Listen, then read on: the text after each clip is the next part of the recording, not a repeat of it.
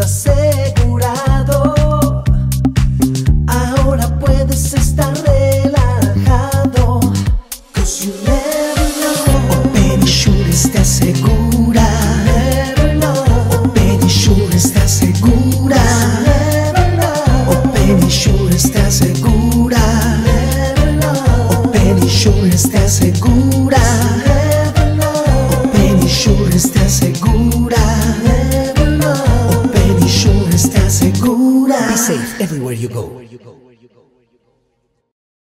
Muchachos, bienvenidos a un nuevo programa de Secretos de un Corredor aquí en Open Insurances. Hoy tenemos un invitado especial que tiene más de 20 años en el sector franquicias. Yo lo llamo el gurú de las franquicias. Eh, él tiene no solamente 20 años de experiencia, sino además ya tiene 20 países en los cuales él ah, tiene influencia. Tiene oficinas en cinco países, su empresa se llama Front Consulting y hoy por hoy es un, es un pionero en el tema de franquicias en toda Venezuela y hoy en día impacta en 20 países en el mundo, desde Latinoamérica hasta Europa. Um, les quiero presentar hoy a mi gran amigo Alfonso Riera. Bueno, mi partner, bienvenido el gran Alfonso Riera aquí al programa Secretos de un Corredor.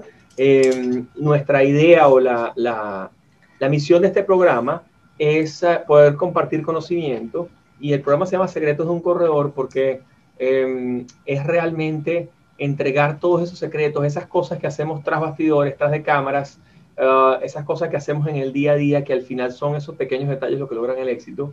¿Y quién mejor que nos pueda dar un insight de esto? Una persona que tiene más de 20 años en su mercado. Yo lo llamo el gurú de las franquicias en Venezuela. Y bueno, les presento aquí el gran Alfonso Riera. ¿Cómo estás, Alfonso? Juan Carlos, primero, qué gusto saludarte eh, y, y, no con, la, con el protocolo de acción de esta invitación, sino a mi amigo Juan Carlos, a mi pana Juan Carlos, además no solamente amigo, sino admirado. La verdad es que yo aplaudo tu dinamismo, tu actividad y lo que vienes haciendo en tu actividad natural y el tema divulgativo en este mundo digital que inevitablemente nos vimos sumergidos todos, ¿no? Así que un gusto estar aquí contigo. Qué bueno, partner. Eh, lo primero que yo siempre hago cuando hablo con alguien, cuando, cuando hago un entrevistado, y en el caso tuyo, pues eh, con gran placer, me gusta mucho porque, bueno, primero conozco mucho tu historia desde que, prácticamente desde que nos graduamos en la universidad, con todo esto tú eres, tú eres abogado y yo soy administrador, pero, um, pero bueno, conozco desde, desde los inicios de Frank Consulting, desde que arrancaron la compañía, pero me gustaría oír de tus palabras más o menos cómo ha sido esa, esa, esa historia tuya eh, para que lo, la gente que nos sigue, las personas que nos siguen, normalmente nos siguen eh, hispanos eh, aquí en el sur de la Florida, pero también en muchos países de Latinoamérica, sobre todo ligados al sector asegurador, que es donde yo vengo, pero también emprendedores, clientes, amigos, colegas, personas que, que, que, bueno, que de repente no tienes esos minutos o ese tiempo para conversar algunos detalles de, de la vida personal de uno, cosas que de repente a uno se les olvida y bueno, siempre es bueno refrescarla. Cuéntame un poco esa historia, Alfonso Riera, cómo arrancó y dónde estamos hoy. Bueno, fíjate, Juan Carlos, la historia, caramba, uno lo dice rápido, pero ya van para 25 años en esto, ¿no? Eh, yo no soy de Caracas, yo soy de, de Barquisimeto y Carora, Estado Lara, y me vine a Caracas a estudiar mi carrera. Y culminando la carrera, eh, comenzamos de alguna forma a explorar eh, negocios, con la encomienda familiar de explorar eh, nuevas oportunidades y diversificación empresarial. Y el primer negocio, Juan Carlos, que nos llamó la atención fue una franquicia. Fue una franquicia que nos trajimos de Estados Unidos, que era muy interesante porque administra estacionamientos, Central Parking System. Y la trajimos a Venezuela y eso me metió en el mundo de las franquicias. Llevando la empresa comenzamos a ubicarnos los representantes de las franquicias que en esa época, año 98, operaban en el país. Todas extranjeras. Estaban representantes de McDonald's, Burger King, de Blackbuster, de Jogging Fruits, Howard Johnson, eh, Radio Shack, Central Parking, y nos juntábamos, pero Juan, no sabíamos para qué. O sea, sentíamos que algo nos unía, pero no sabíamos para qué estábamos reunidos, pero sabes qué, lo pasábamos muy bien. Entonces hicimos amistad y comenzamos a investigar un poco de que el, el mundo de lo que, llamaba, lo que llamaban los esquemas de tercerización, los esquemas colaborativos, los esquemas de réplica asistida, las franquicias venían creciendo eh, de forma exponencial a nivel mundial. Y teníamos dos formas, o esperar a que eso detonara por inercia en Venezuela o aplicar los detonantes de una manera programática, estratégica. Y de allí nace la creación de la Cámara Venezolana de Franquicia. Wow. Que fue obviamente la conclusión de esa unión que sentíamos que nos unía a ese elemento llamado franquicia. Pero ahí comenzó algo interesante. Creamos la Cámara y funcionó en, mi oficina por un tiempo hasta que tomara independencia gremial y comenzó un input del mercado que no estaba planeado. Gente preguntando cómo poder franquiciar mi negocio, cómo poder explorar elementos de expansión, cómo adquirir una franquicia de eh, extranjera o nacional. Y la Cámara no había sido creada para eso y de allí nace la idea de crear la primera consultora especializada en todos estos temas. De ahí nace Front Consulting. Y, y, pero nos dimos cuenta, Juan, que, que no era una consultoría clásica el mundo de las franquicias y de estos esquemas expansivos asociativos de vanguardia son temas novedosos, en donde aplica una premisa retadoramente incómoda, que es que quien no conoce no participa. Así que sabíamos que la batalla, el reto era evangelizador, para divulgarle a una sociedad entera llamada Venezuela qué significaban estos temas. Y de ahí comenzó toda esta aventura haciendo cursos, programas, conferencias, foros, ferias, rondas de negocios, publicaciones, libros, directorios, guías, en fin, en fin, en fin. Pero eh, de alguna manera sentimos que pudimos inculcarle a Venezuela eh, y a eh, al empresariado venezolano que obviamente al final terminaba participando ya mercantilmente como clientes. Y eso cinco años después de haber recorrido esa etapa que todavía estaban incipientes, nos dimos cuenta que había territorios en otros, otros países en Latinoamérica que estaban viviendo lo que vivía Venezuela en esa etapa inicial. Y de allí comenzamos también una figura muy interesante que era franquiciarnos a nosotros como consultora para buscar un socio local en esos países emergentes y hacer exactamente lo mismo, de llevar estos temas de vanguardia a distintos países, comenzando por una evangelización social, empresarial y que obviamente al final redundara en actividad comercial para la empresa consultora. De allí abrimos oficinas este, en, el, en República Dominicana, que ya tiene 20 años esa oficina, en Perú. Fue la primera. Y Simón en está Perú, y Simón está ya todavía, nuestro socio. Y ya te voy a contar qué interesante. Luego en Perú, que ya tiene 18 años, luego abrimos Ecuador, luego abrimos Puerto Rico, luego abrimos El Salvador y te doy la premisa que este año ya formalizamos el último bastión que nos quedaba en Latinoamérica para llevar este tipo de programas que era Nicaragua. Ya abrimos oficinas en Nicaragua. Y cuando digo que el último bastión es porque ya hoy día Front Consulting tiene esas seis y la séptima oficina directa, que no es sino una sociedad nuestra con un socio local, porque es indispensable un socio local que lleve la vocería en personificación, que tenga los contactos, porque ahí es donde aplica, y, tú vas a entender muy bien esto, Juan, porque lo vives a diario, el know-how vale oro, Juan, y por supuesto es importantísimo, pero el know-who no tiene precio. Y ahí nos hacía falta ese, ese, ese factor de know-who local que en sociedad lleváramos a cabo ese proyecto. Pero, pero interesante porque veníamos entonces interactuando con otras oficinas que no eran Front Consulting desde hace ya muchos años académicamente, en las ferias, en los eventos, eh, en distintos países, en Argentina, en España. Eh, y veníamos haciendo alianzas de corresponsabilidades bilaterales. Y hace 10 años, Juan, eh, se nos prendió un bombillito a cuatro amigos, estaban ahí, eran España, Argentina, Perú y Venezuela, que dos de ellos no son Front Consulting originalmente. España es Dave Consultores y en Argentina Canudas, Estudio Canudas, pero son las oficinas líderes en estas materias en sus países, de crear la primera red iberoamericana de firmas consultoras de expansión de negocios y franquicias. De ahí nace, y lo que confunde un poco, pero lo aclaro con, con precisión, de allí nace porque al nombre de esa red se le dio eh, Front Consulting International y, a petición del resto de los miembros, no mía, yo no era quien para imponer el nombre, pero éramos los que más oficinas teníamos y por eso el nombre había, ya, ya tenía una trayectoria. Y de allí nace Front Consulting International, la primera red de firmas consultoras de expansión de negocios y franquicias iberoamericanas, hoy compuesta por 24 países, que no somos sino 24 amigos, 24 profesionales, que además de amistad, lo que hacemos es compartir, intercambiar y triangular ideas, conocimiento, instrumentos y negocios. De eso brevemente un poco para contarte esta bonita aventura que todavía continuamos y disfrutamos mucho. No, y se dice rapidito, pero son veintipico de años, ya casi 25 años, eh, manejar 20 países, manejar 7 oficinas, no, no, no, es, no es tarea fácil. Y, y, y, además, habiendo sido tú pionero en el tema de profranquicia, ¿no? en lo que es la Cámara Venezolana de Franquicias, que esa la abriste hace, hace, la abrieron hace cuánto tiempo?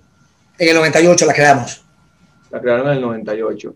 Y um, aparte de Profranquicias, tienes obviamente eh, otras cámaras, la Cámara Iberoamericana, el World, eh, el World uh, ¿cómo se llama? Franchise Council. World Franchise Council. En Perú también tiene una, una, una, una, cámara importante, ¿no?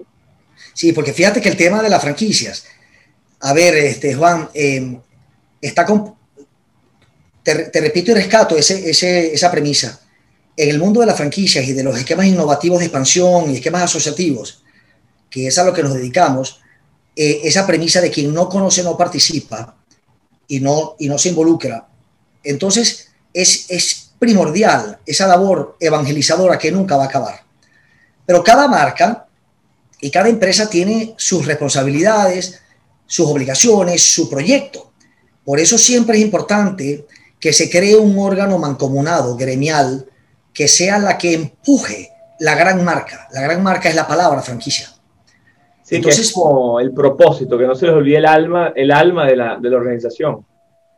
Que esté compuesta por los protagónicos, empresas franquiciantes, instituciones, o sea, eh, eh, instituciones académicas, este, y, y por supuesto profesionales de la consultoría que empujen al sector completo. Por eso es muy importante la creación de las cámaras nacionales de franquicia y que cada país debería tener la suya. Por eso hemos sido partícipes y, cofundadores, no solo de la Cámara Venezolana de Franquicia, sino también nos tocó cofundar la Cámara Peruana de Franquicia, la Cámara Dominicana de Franquicias y la Cámara Salvadoreña de Franquicias. Todavía tenemos otros retos, falta crear la Cámara Hondureña de Franquicia, que en eso estamos, la Cámara Nicaragüense, que pronto estaremos también activos en eso, y la Cámara Paraguaya. Todavía faltan algunas cámaras nacionales, pero todas las nacionales se unen continentalmente en la Federación Continental de Franquicia. Y Venezuela forma parte de la Federación Iberoamericana de Franquicia, así como existe también la Federación Africana, la Federación Asia-Pacífico, la Federación Europea de Franquicias. Y ya hacen un trabajo continental. Para luego todas converger en la ONUCITA de la franquicia, que es el órgano mundial compuesto por todas las cámaras nacionales y, las federaciones continentales, llamado World Franchise Council, el Consejo Mundial de Franquicia, que de alguna manera es la mesa, es el órgano que reúne, imagínate tú, a todas las voluntades gremiales de todos los países, que hoy día suman cincuenta y tantos países miembros del, del WFC, y eh, bueno, constantemente estamos intercambiando información, dinámica, trayectoria, em, este, tendencias para hacer de esto algo mucho más entendible, potable, masivo, ejecutable y pragmáticamente este, ejecutado en negocios, ¿no? en, propuestas, en planes de acción. Tengo, te tengo un par de preguntas, tengo varias preguntas, pero una pregunta muy importante es, ¿cómo, cómo ha afectado la diáspora a tu negocio te ha beneficiado, ha contribuido, ha ayudado, te has conectado, te has mantenido a, la, vanguardia con el tema de la diáspora. Eh, esta expansión de los 20 países coincide con que muchos de esos países son venezolanos en la diáspora o son más bien socios locales, realmente locales. Cuéntame un poco cómo ha sido este en el éxodo venezolano. Yo entiendo, eh, eh, sé perfectamente que tú estás en Venezuela, pero entiendo que deben haber muchas franquicias que probablemente los dueños han salido, han ido a España, Portugal, se han ido para los Estados Unidos, para, para diferentes países. y quizás han llevado su concepto a otros lados también, porque ustedes no solamente es la expansión y la escalabilidad del negocio en Venezuela, sino que parte de tu legado y parte del, negocio que ustedes lograban hacer era internacionalizar esta franquicia.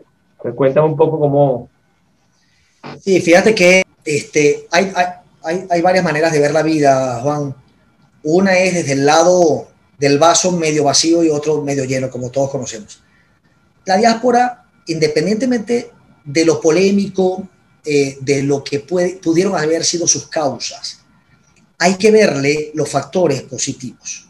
Primero que nos ha hecho Juan Carlos una sociedad global.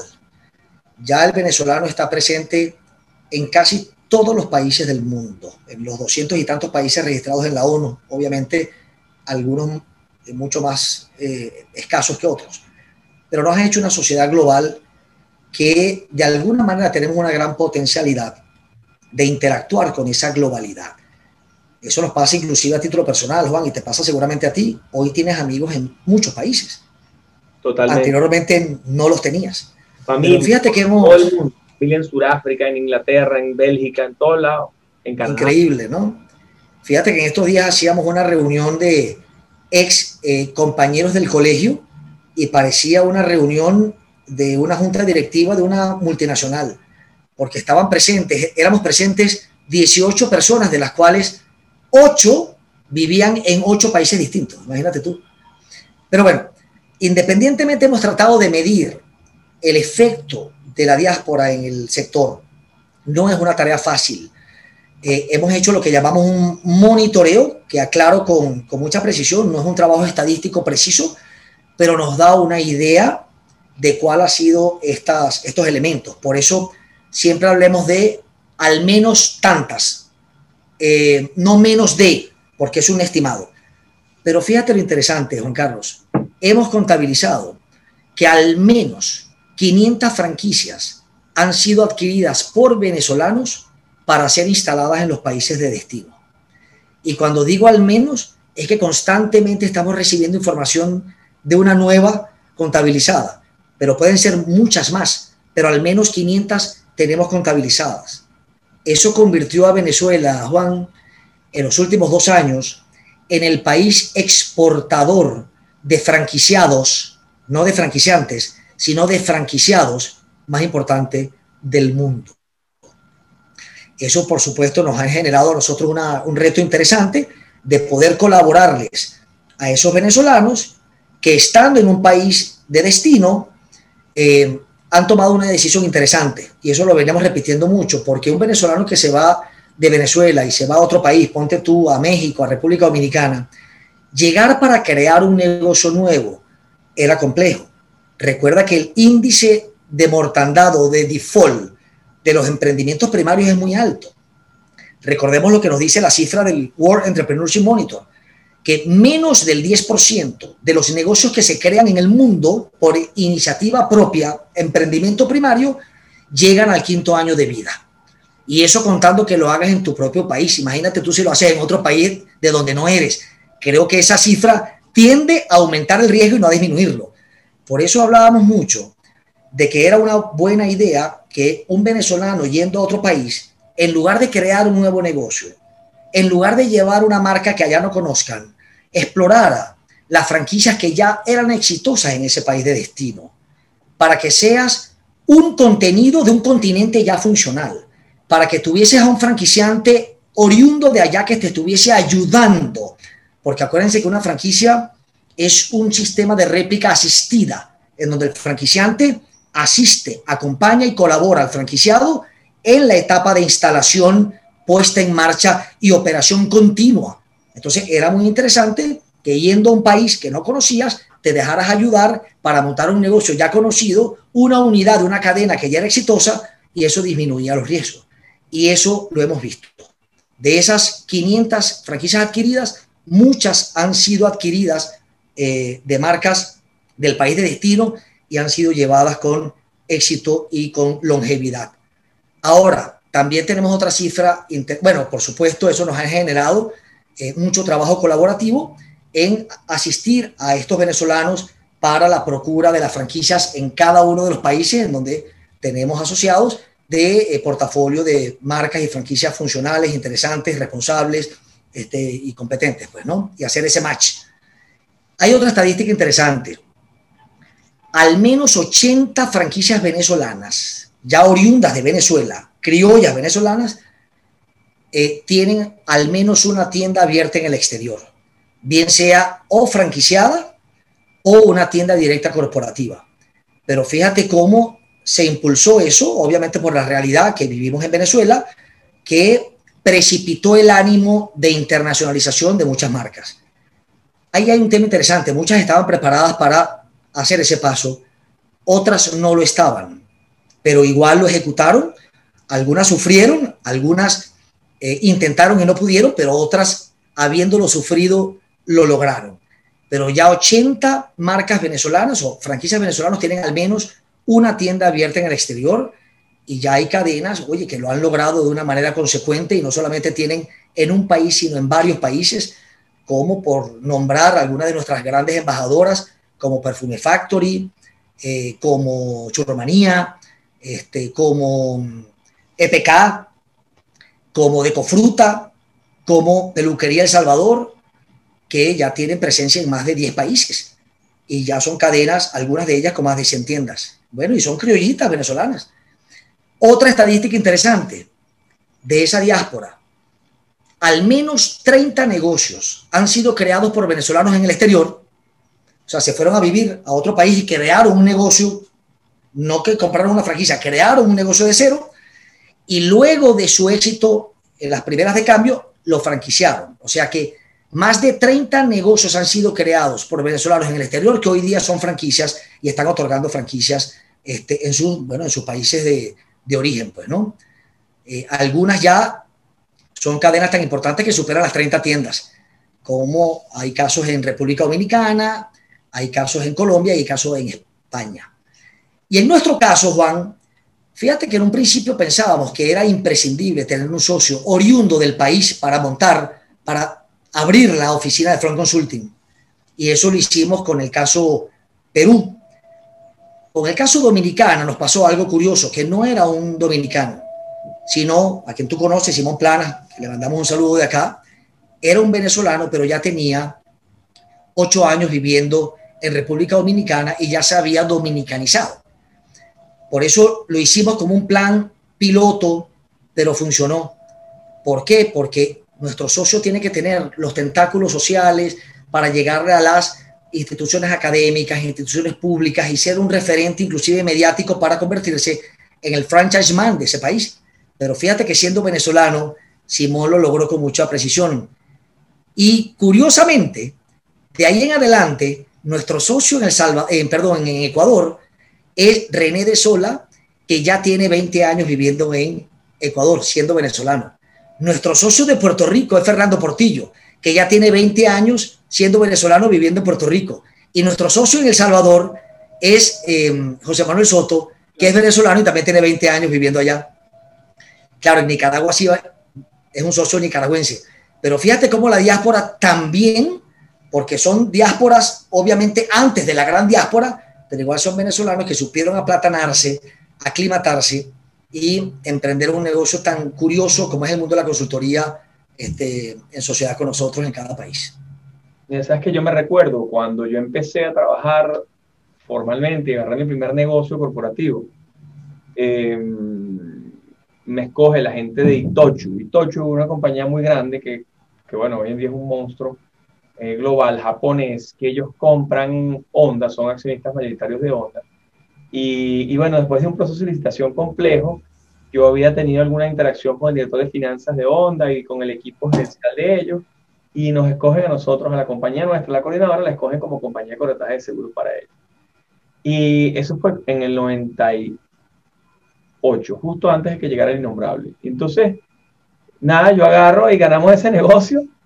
Y wow, qué alegría. Y en diciembre vienen las elecciones, pasa lo que sucede y los japoneses nos mandan una carta el primero de enero, nos vamos del país.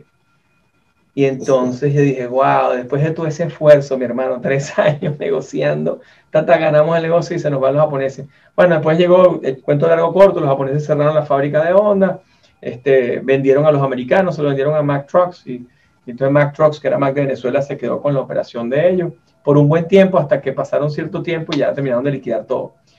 Pero yo recuerdo perfectamente que en aquella época había ciudadanos, personas, este, como de repente René o como de repente Simón o como ellos, que se iban yendo, ¿no? Hace 20 años, mira, en el 2001, en el 2000, empezaban a decir, yo quiero probar en otros países. Quizás en, su momento la, motivación no era la crisis humanitaria que tenemos hoy en día, porque eh, se ha ido acentuando la crisis a tal nivel que ahora las razones son otras que las que en un inicio. De repente ellos veían algo en el futuro que ellos nos compaginaban y decían, bueno, vámonos.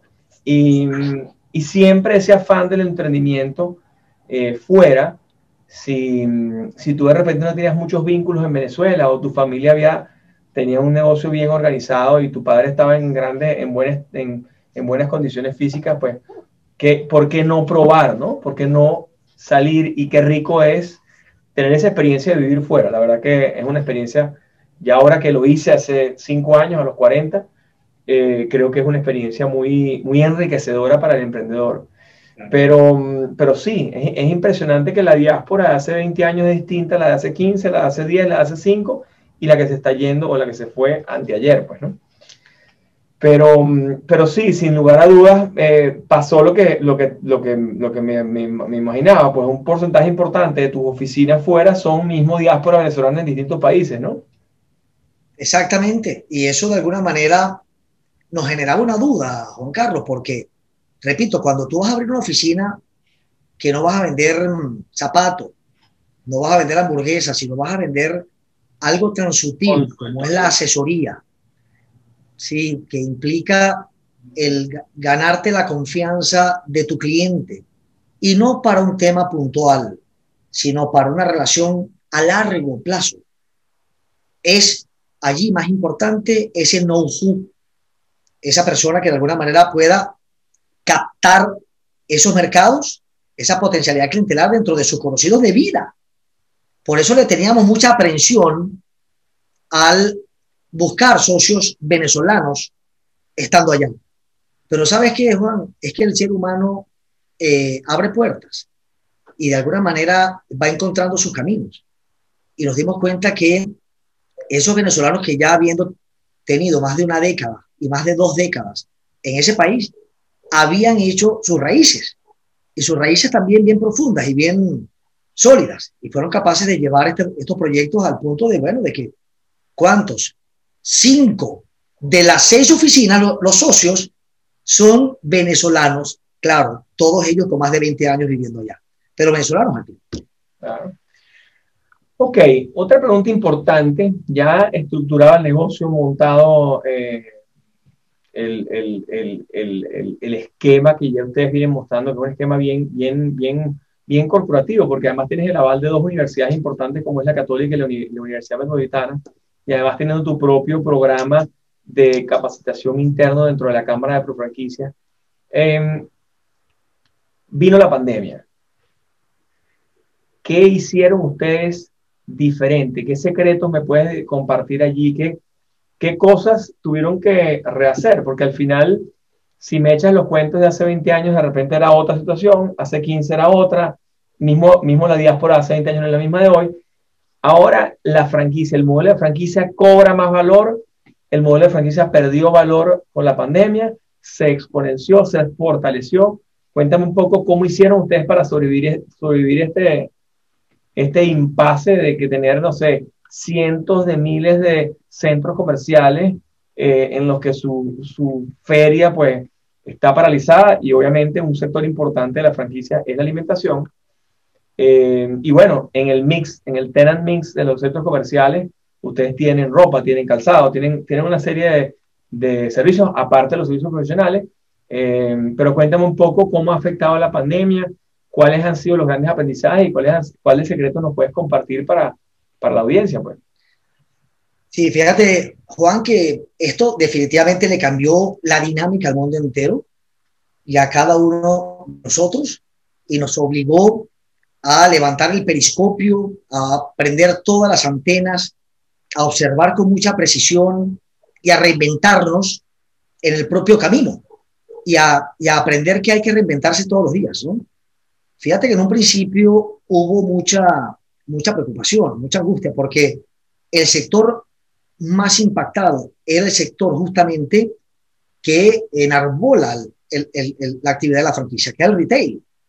Hay franquicias muy excepcionales en los sectores agrícolas, pecuarios, industriales, pero el retail aglomera el 98% del franchising del mundo. Y fue el negocio obviamente que se impactó más. Y la clientela estaba muy angustiada. Y por supuesto nosotros también como oficinas. Pero fíjate qué, qué, dinámica. El mercado es algo muy sabio. El mercado nunca desaparece, Juan, nunca. El mercado se achica, se agranda o muta, pero nunca desaparece. Y fíjate que ante las necesidades que la sociedad estaba teniendo a su manera, encerradita en casa, pero con necesidades, el mercado fue supliéndolo también y fue satisfaciendo eh, eh, esas necesidades. Algunas con negocios preexistentes que se reinventaron para poder llegar y ofrecer lo que la gente quería, podía y a donde lo quería. Y otros con emprendimientos nuevos. Pero comenzamos a percibir algo interesante. Claro, muchas cadenas se vieron impactadas, muchas redujeron eh, su, su stores numbers, eh, cerraron tiendas, algunas lamentablemente se impactaron al punto de desaparecer, pero, pero ahí el tema de la franquicia comenzó a, aflorar los elementos más intrínsecos que lo han hecho un sector muy resiliente. Que en el fondo la franquicia sea un juego en equipo, en donde no estás solo, en donde si tú eres un franquiciado, tienes a otros franquiciados que tienen además el mismo negocio que tú y tienes a un franquiciante que vela un poco por todos. Así que es un juego en equipo. Lo bonito del tema de la franquicia es que es el único modelo de negocio en donde un empresario, en lugar de guardarse el secreto y encerrarse con él, lo compartió para que su negocio sea ayudar a otro a tener un buen negocio. Porque la medida en que un franquiciado le vaya bien, al franquiciante le va mejor también. Entonces comenzaron esos, esas fuerzas grupales a trabajar en equipo. Entonces, cuando un problema es afrontado por uno en solitario, bueno, el problema es tuyo y si no lo solucionas, caramba, este, acarrea con él. Porque acuérdate que los empleados tienen un límite de compromiso. Pero cuando el problema es afrontado por varios copropietarios, colegas, todos con el mismo modelo de negocio, pensando en la solución, la solución puede llegar más rápido o incluso llegar o si no llegas, Juan Carlos, por lo menos haces catarsis grupal de darte cuenta que no estás en el rollo tú solo, sino por lo menos lo compartes, que la parte psicológica es importante, ¿no? Entonces, fíjate que comenzó aflorar el, el hecho de que todo negocio que es viable hoy día en estos momentos complejos está condenado a crecer, porque además el mundo está necesitado y el mundo está observando, todo se digitalizó en estas pantallas. Así que si tú no ofreces el modelo de negocio como propuesta alternativa de expansión, te lo van a copiar. Te lo van a copiar porque la gente está viendo lo que a ti te funcionó. Y repito, si no ofreces tu modelo de incorporación, te lo van a copiar. Entonces comenzamos a percibir que el interés de cantidad de emprendimientos muy nuevos, queriéndose expandir bajo esquemas de franquicia lo antes posible, porque habían creado algo funcional, y al día siguiente, o exagero con el día siguiente, pero a los pocos eh, tiempo, le llegaba el vecino, el primo, el amigo diciéndole quiero repetir lo que tú has creado. Y entonces, en lugar de cesarnos el trabajo, nos comenzó a aumentar el trabajo, bien sea trabajando con elementos de innovación, reinvención de clientela tradicional o con los programas de expansión acelerada, de franquiciabilidad y de réplicas asistidas de estos nuevos eh, negocios hasta que los gobiernos, eh, Juan, comenzaron a entender el factor estadístico. Recuerda que el 90%, como contaba, de los negocios que se crean en el mundo nuevos, emprendimientos primarios, no llegan al quinto año de vida. Pero el 80% de las unidades asistidas o franquiciadas que se abren en el mundo llegan al quinto año de vida. No es un esquema infalible, pero vaya reducción de riesgo que implica si comparas el 80 de probabilidad versus el 10. Claro, porque tienes un business plan, tienes un modelo de negocio, tienes un, un esquema, tienes patrón. No, un coach. Y tienes un coach. coaching. No es lo mismo que yo monte mi empresa de seguro, eh, de corretaje solito aquí, a mi manera, que siendo un branch tuyo en donde tú me vas a ayudar con tus 30 años de experiencia y la experiencia que tiene tu padre. Entonces no es lo mismo, Concho, estar primero en soledad que acompañado con un maestro. Y eso es la franquicia. Entonces fíjate que los gobiernos comenzaron a entender esto y comenzaron a incorporar dentro de sus planes de reactivación económica el tema de la selección de pymes exitosas en sus países bajo fondos no reembolsables y fondos blandos para hiperactivar la franquiciabilidad de la pyme local como creación de empresas escuelas que le brinden la oportunidad a muchos empresarios que quizás no se atreven a montar un negocio de cero, pero a crearlo como emprendimiento primario, pero sí estarían dispuestos a replicar negocios ya existentes con un índice de probabilidad mucho mayor. Así que hoy día estamos participando en programas desarrollados por el USA, por ministerios locales y por banca local financiera en países como República Dominicana, Honduras, Guatemala y El Salvador y ojalá que pronto en otros más. Así que bueno, lo que fue una preocupación inicial comenzó a detonarse y a escalar este formato como un esquema viable para, bueno, para el emprendimiento en general y, e inclusive visualizado por los gobiernos y estados en planes de recuperación y repotenciación económica. Cuéntame una, una, una duda que, me, que, me, que se me viene a la cabeza ahorita eh, haciendo esta conversa contigo, que es, por ejemplo, cómo ha impactado en ustedes, por ejemplo, el tema de las redes sociales. Para nosotros, bueno, para casi todos los modelos de negocios, no es, no es, uh, no es, es evidente para todos y no es, no es, no es ningún secreto eh, a voces que, que obviamente las redes sociales pasan a ser un motor importantísimo de marketing digital y de marketing en general para cualquier modelo de negocio. Ya tú ves ahí a Gucci, Ferragamo vendiendo las correas y los perfumes y las, las corbatas por Instagram. Eh, de cara a las franquicias, una franquicia, por ejemplo, yo, eh, yo sigo mucho una franquicia aquí que me gusta mucho porque me preparan una hamburguesa sin pan con las lechugas que se llama Burger Fire aquí en, en Florida. Claro. Es un tremendo modelo. Viene creciendo mucho viene creciendo, ¿no? Y, y, me encanta porque tiene ese sistema y me, me gusta porque me pongo incluso una, hamburguesa vegetariana con eh, alrededor de eh, lechuga es espectacular. Eh,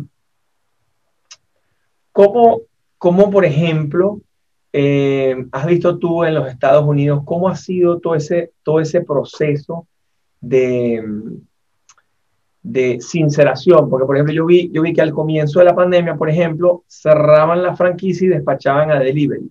Entonces miles de ellos a través de las redes sociales empezaron a montar delivery y hacían entrega. Al menos en el tema de la comida. No sé si es igual en las demás ramas, calzado, eh, eh, ropa, etc. Em, pero ¿cómo, ¿cómo, ves tú eh, en Consulting, en Front Consulting como consultor de franquicias ¿Qué posicionamiento tienen las redes sociales? ¿Tiene relevancia? ¿No tiene relevancia?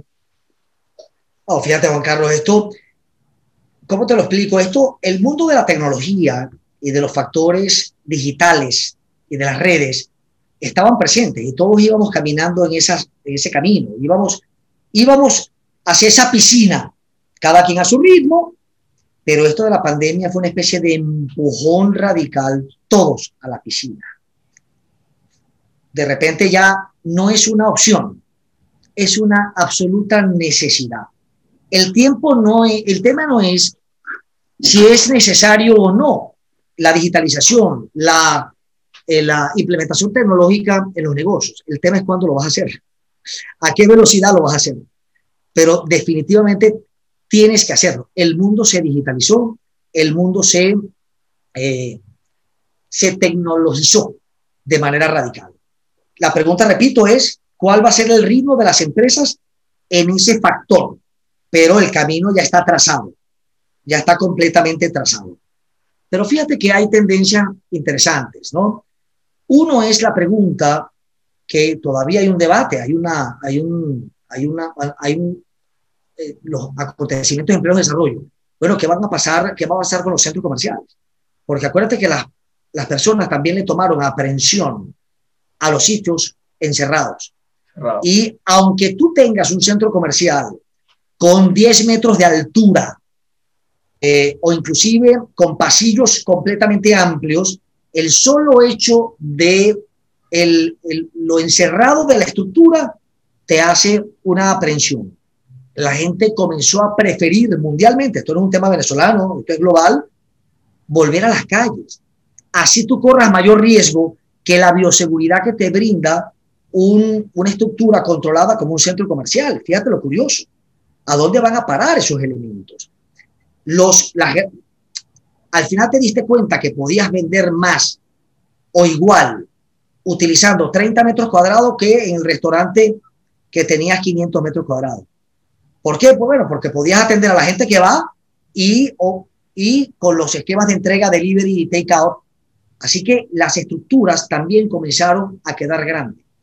Todo ese factor de interacción eh, está, está ejecutándose en estos momentos. ¿A dónde van a parar las grandes tiendas? Si es que se van a achicar, porque yo creo que lo presencial nunca va a desaparecer, Juan, el día que pase la pandemia, creo que saldremos todos a la calle a volver a disfrutar del mundo de nuevo, pero de aquí a allá falta un trecho, en una incertidumbre de precisión en fechas. Y cuando eso ocurra, obviamente ya nos acostumbramos también al tema digital. Pero la pregunta es, ¿de qué tamaño van a terminar quedando los restaurantes, las cadenas de gran formato, los cines, los centros comerciales? ¿De qué tamaño? Y, ubicados y ocupados por quiénes. Eso lo vamos a ver en una dinámica muy pronto, porque el mercado también es sabio. Y lo que no esté funcionando rápidamente va a ser sustituido.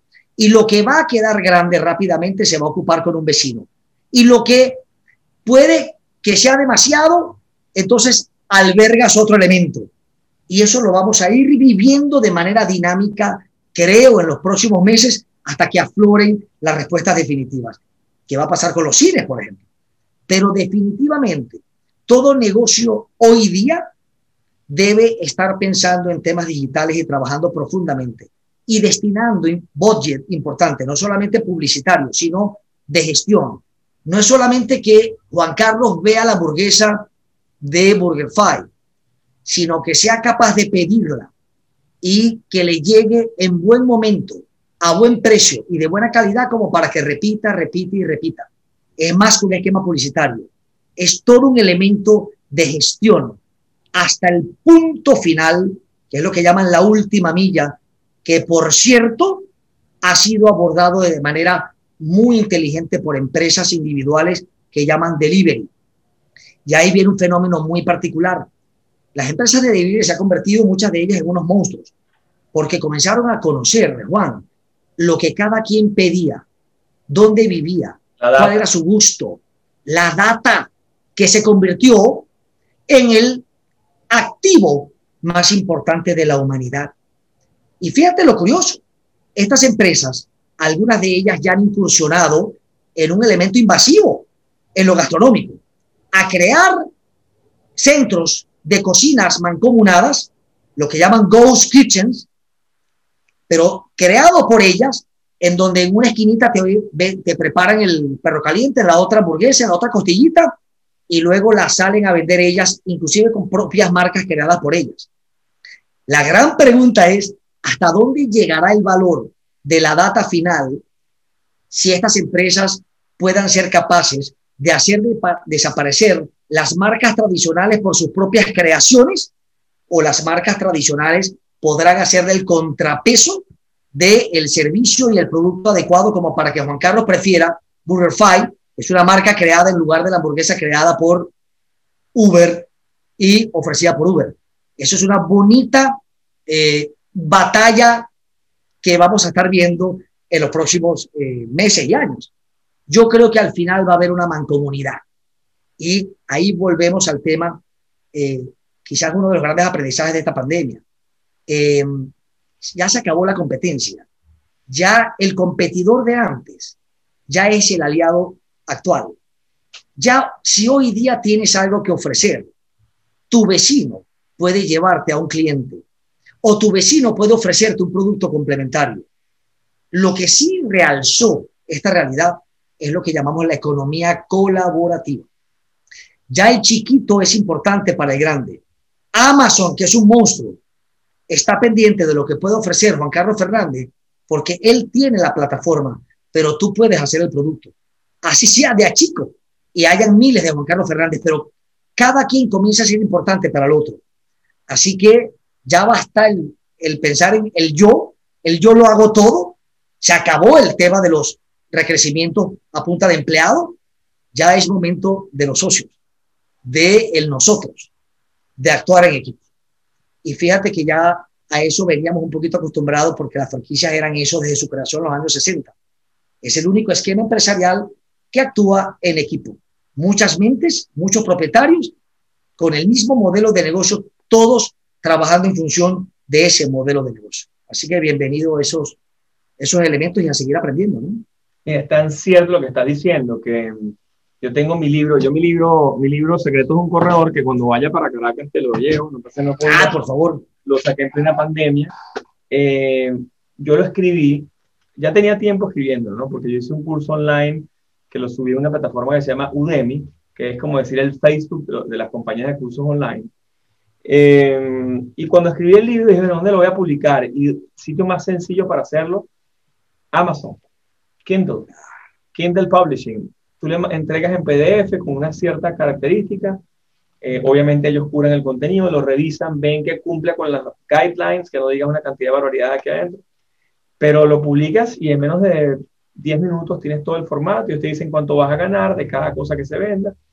es increíble. Y dentro de uno de los capítulos del, del curso, eh, del, del libro, yo hablo del tema de la competencia, como el tema de la colaboración eh, como el, tema de romper los paradigmas antiguos, que es que yo detesto a mi competidor, más bien mi competidor es el que me hace más fuerte. Y hay un concepto que tiene, que dice Tony Robbins, que a mí me encanta.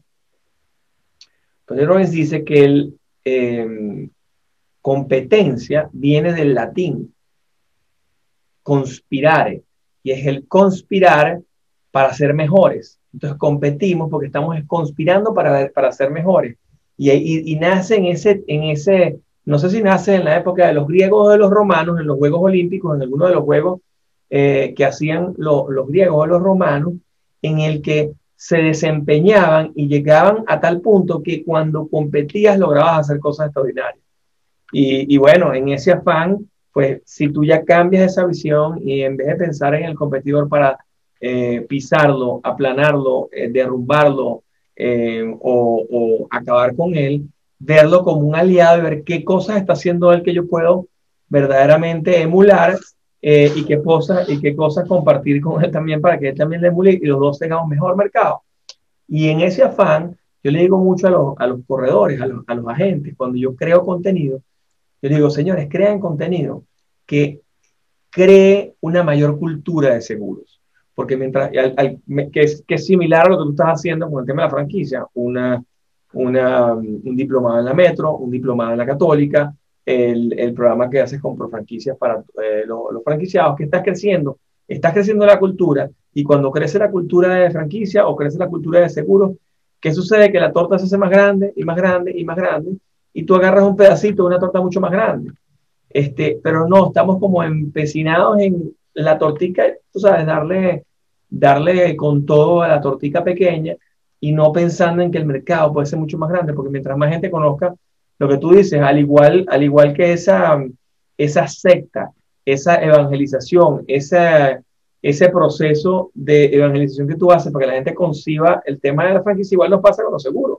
Hay gente que no cree en los seguros y cree ya cuando se lo obliga un gobierno, cuando un familiar muere y se queda sin nada, cuando de repente alguien que fue visionario y emprendedor dijo, oye, me hago una póliza con una compañía de seguros internacionales con Juan Carlos y me fue bien y le cuenta el cuento a los familiares y dice, oye, yo quiero eso que le vendió Juan Carlos, yo quiero ese, ese producto. Ah, existe seguro de vida. Ah, si me muero, me cubre. Sí. Y le pagan a mi, a mi así.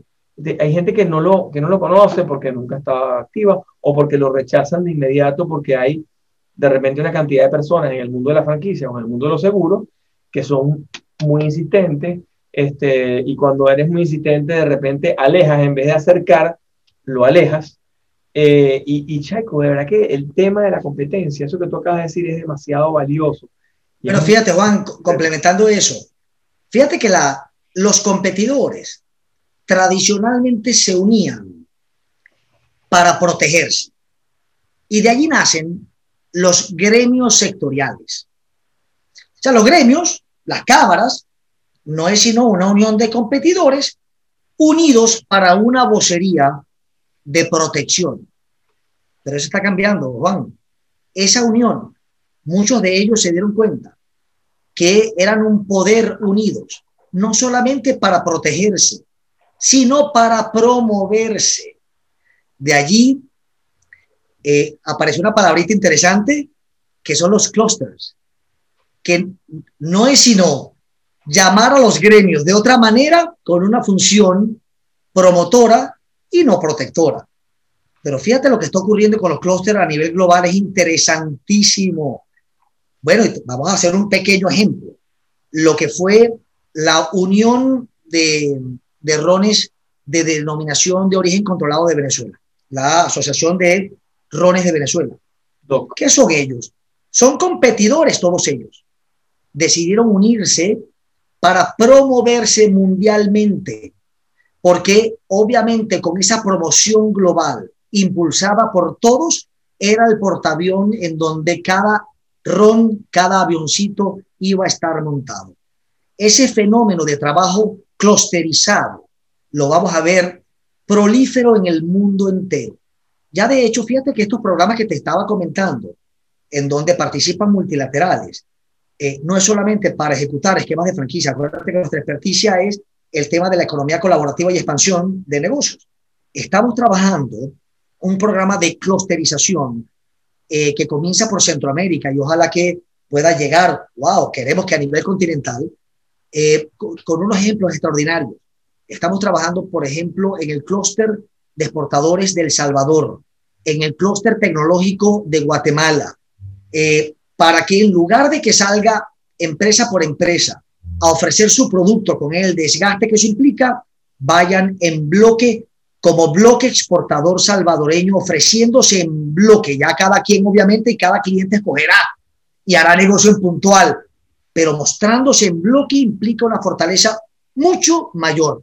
Por cierto, estamos haciendo algo todavía muy incipiente, pero yo creo que vale la pena hasta mencionarlo, con el clúster exportador tecnológico de empresas tecnológicas de Venezuela, de Cabedatos y CITIC. Estamos teniendo unas conversaciones muy iniciales para iniciar un proceso de internacionalización de la oferta de los servicios tecnológicos de empresas venezolanas, pero no una a una, sino en bloque. Y ahí se van a, creo que, a lograr grandes cosas. Y yo me imagino que también te pasa a ti en el mundo de los seguros, Juan. No es lo mismo que Juan Carlos y su empresa solo se estén gritando, asegúrense, humanidad, asegúrese, que lo hagan miles de empresas aseguradoras con una vocería unida y una campaña mancomunada que sin duda alguna creo que la humanidad lo va a escuchar mejor. Ya al final, cada humano escogerá con quién, pero el mensaje fue gritado y escuchado. Wow, me está dando unas ideas, chamo, serias, ¿viste? Ese concepto de clúster no lo había oído. No, qué bueno que tengamos esta conversa porque se me paran los pelos, chamo, de las ideas que se me están generando con el tema de la diáspora y cómo también, o sea, una de las cosas, yo entrevisté a Nubar Erian, que él es de Mónaco, y él, um, yo le pregunté cómo era el tema de la diáspora armenia en Venezuela, en Argentina y en Estados Unidos, eh, porque bueno, ¿cómo se organizaban ellos? Lo primero, mira, lo primero que hacemos cuando nos vamos a una diáspora, cuando nos íbamos a los países, era poner un centro cultural y una iglesia. Ellos son ortodoxos. Entonces, en Latinoamérica no había ortodoxos, en California tampoco. Los dos centros más grandes armenios en el mundo están en California y en Argentina, y un pequeñito grupo está en Venezuela. Y, y él ahora es diáspora de diáspora, porque entonces ahora sale de Venezuela y se va para Estados Unidos, está aquí en Estados Unidos. Y, y este concepto de los clusters me recuerda tanto a ese, esa, esa entrevista que tuve con él, que está brutal. Y lo que me estás diciendo de los rones, me parece que puede ser algo interesante porque hay muchísimo capital humano, mucho talento. Cada día vemos más, yo cada día eh, sigo varios influenciadores que vemos venezolanos surgiendo por el mundo. Y, y, yo creo que ese talento en clusterizarlo, buscar esas sinergias de lo que se puede lograr. Yo creo que pueden ser cosas bien interesantes. Y en el mundo de los seguros también. De repente llamar a grandes ponentes venezolanos. Tenemos mucha cultura de seguros en Venezuela, aunque no lo pensemos, aunque no lo apreciemos, aunque pensemos que no es así, pero sí la hay. Y te lo digo porque en las franquicias, yo me recuerdo, yo arranqué con Jogan Frus, eh, el, el, tema de, los seguros de varios franquiciados, tenía como siete o ocho. Este, y, y me acuerdo que eran extraordinarios clientes. Y casi todos los clientes que hemos tenido que son franquicias son extraordinarios clientes. Son gente, el grupo Tropi, eh, una cantidad de, de, de, de, franquiciantes extraordinarios que, que además de ser buenos clientes, generan muchísimo impacto. Pero ahora una última pregunta porque yo creo que ya tienes una, estamos sobre la hora, pero te tengo otra pregunta importantísima y esta te va a gustar para que lo, lo pienses. Desde el punto de vista social, en Front Consulting tienen algo, algún modelo de franquicia social, o sea, este mismo esquema que hacemos desde el punto de vista comercial para educación, para eh, generar ingresos para emprendedores bajos recursos, para, los barrios. ¿Tienes algo de emprendimiento social? ¿Tienes alguna franquicia que hayas eh, eh, exponenciado o escalado desde el punto de vista social? Sí, fíjate qué interesante. Ese tema de la franquicia social se divide en, dos. Una es aquella destinada para que el franquiciado sea parte de la base de la pirámide económica, que es lo que se ha llamado la microfranquicia. Concepto, por cierto, muy en boga en estos momentos y parte de esos programas en los que estamos vinculados de reactivación económica continental y en algunos países apuntan un capítulo al desarrollo de microfranquicias. Sin embargo, hemos visto por experiencia en los últimos años que lo ideal es que la microfranquicia no sea, eh, a ver, originada por un micronegocio, porque a ese micro le va a costar ser un franquiciante que ayude a muchos micros. Lo ideal es que sea un empresario mediano o incluso grande que cree un concepto micro para que sectores C, D puedan participar como microempresarios. Eso sería lo ideal, porque un grande ayuda a muchos pequeños. Es un poco lo que pasó, Juan, y creo que aquí podemos hablar con nombres y apellidos, con conceptos como Juan Chichero, con conceptos como la parada inteligente, conceptos como particularmente Deli Plum Rose, que creó una gran empresa, un modelo chico en donde podían participar medianos y hasta pequeños.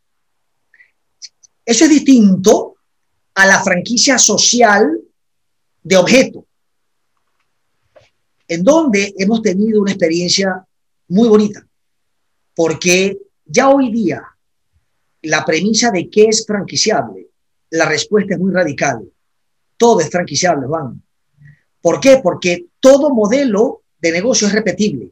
Y si es repetible, puede ser repetido en manos de terceros. Así que hoy día se, se trabaja bajo la premisa de que todo es franquiciable, inclusive las fundaciones. Inclusive las fundaciones.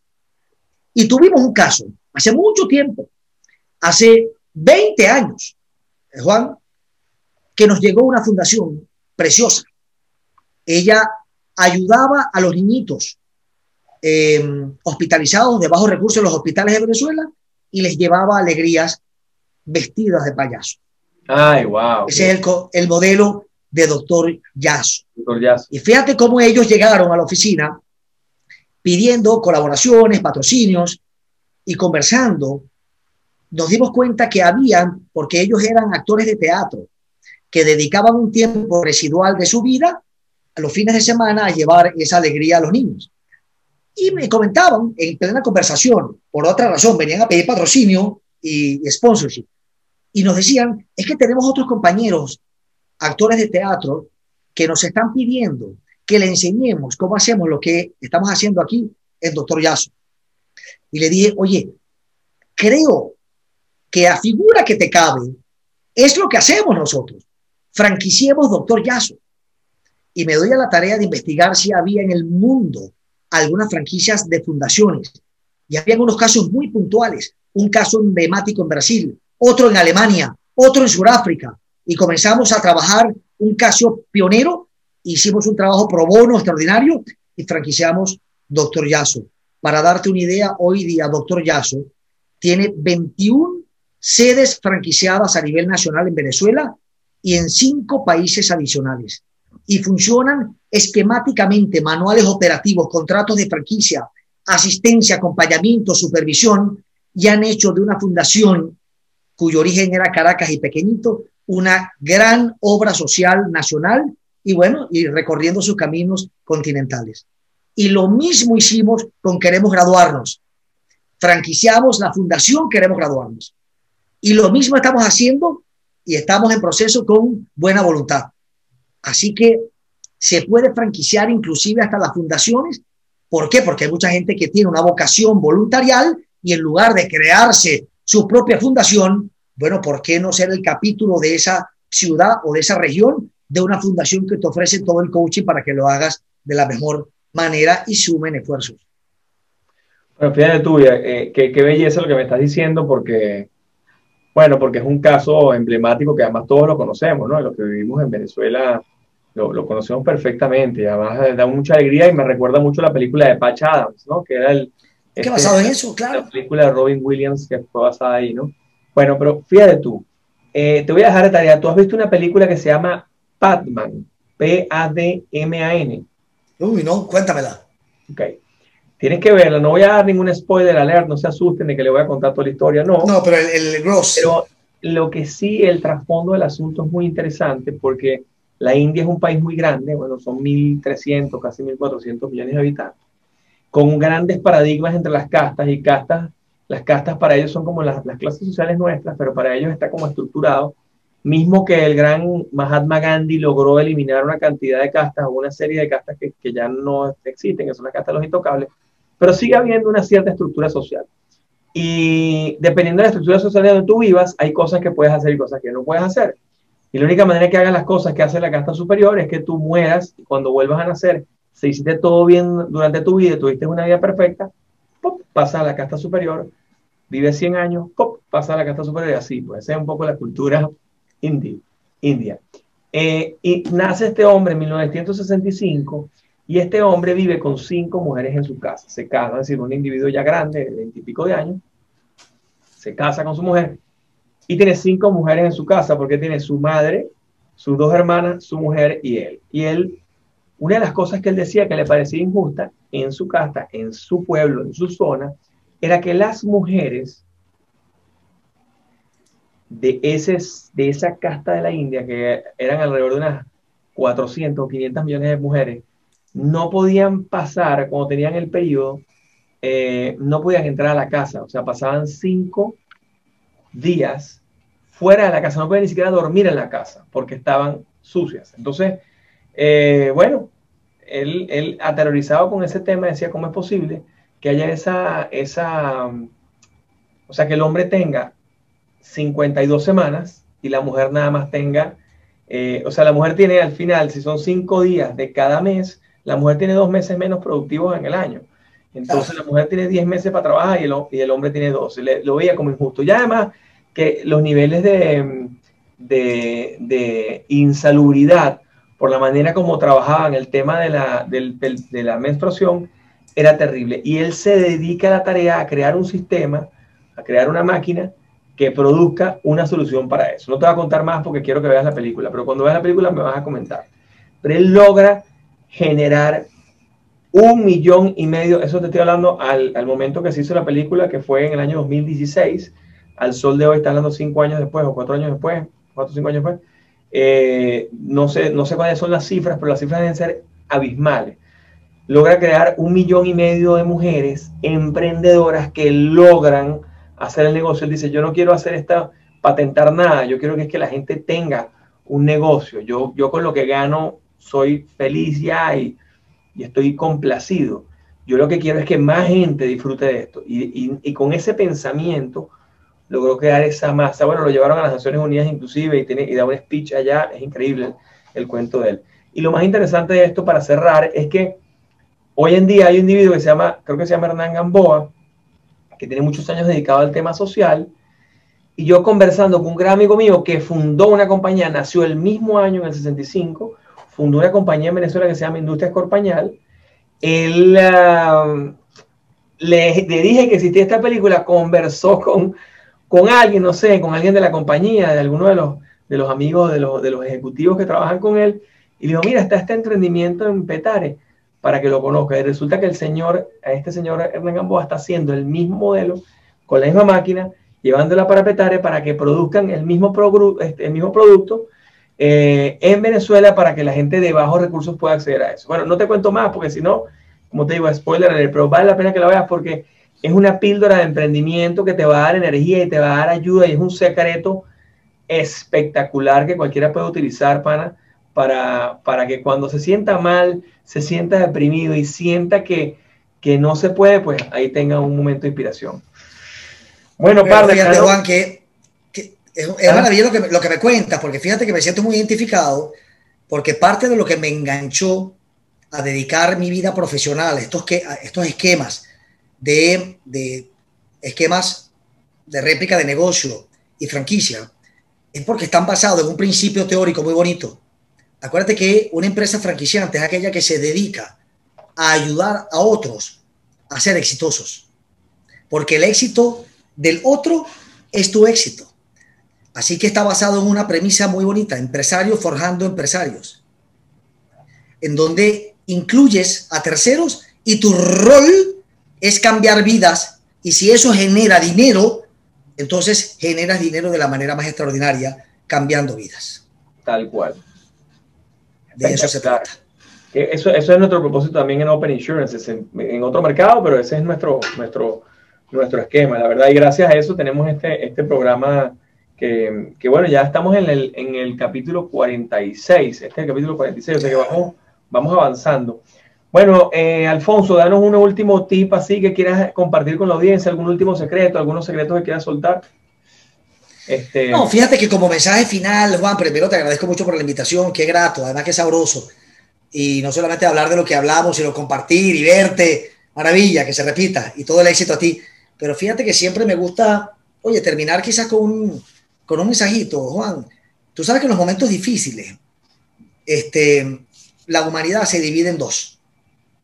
En aquellos que se pasman y, y se paralizan y ven la historia pasar y aquellos que son capaces de levantarse y entonces son parte de la historia. La pregunta es, ¿en qué grupo estamos, Juan?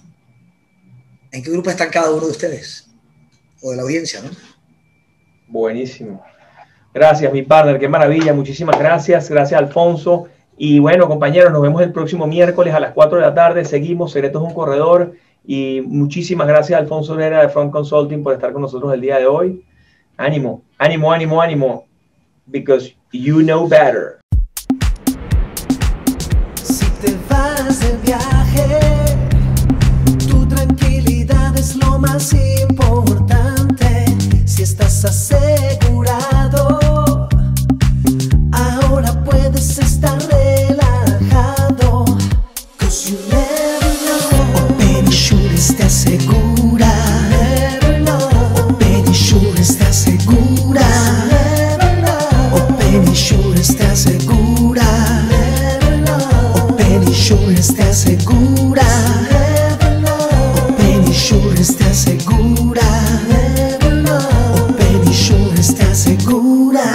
everywhere you go.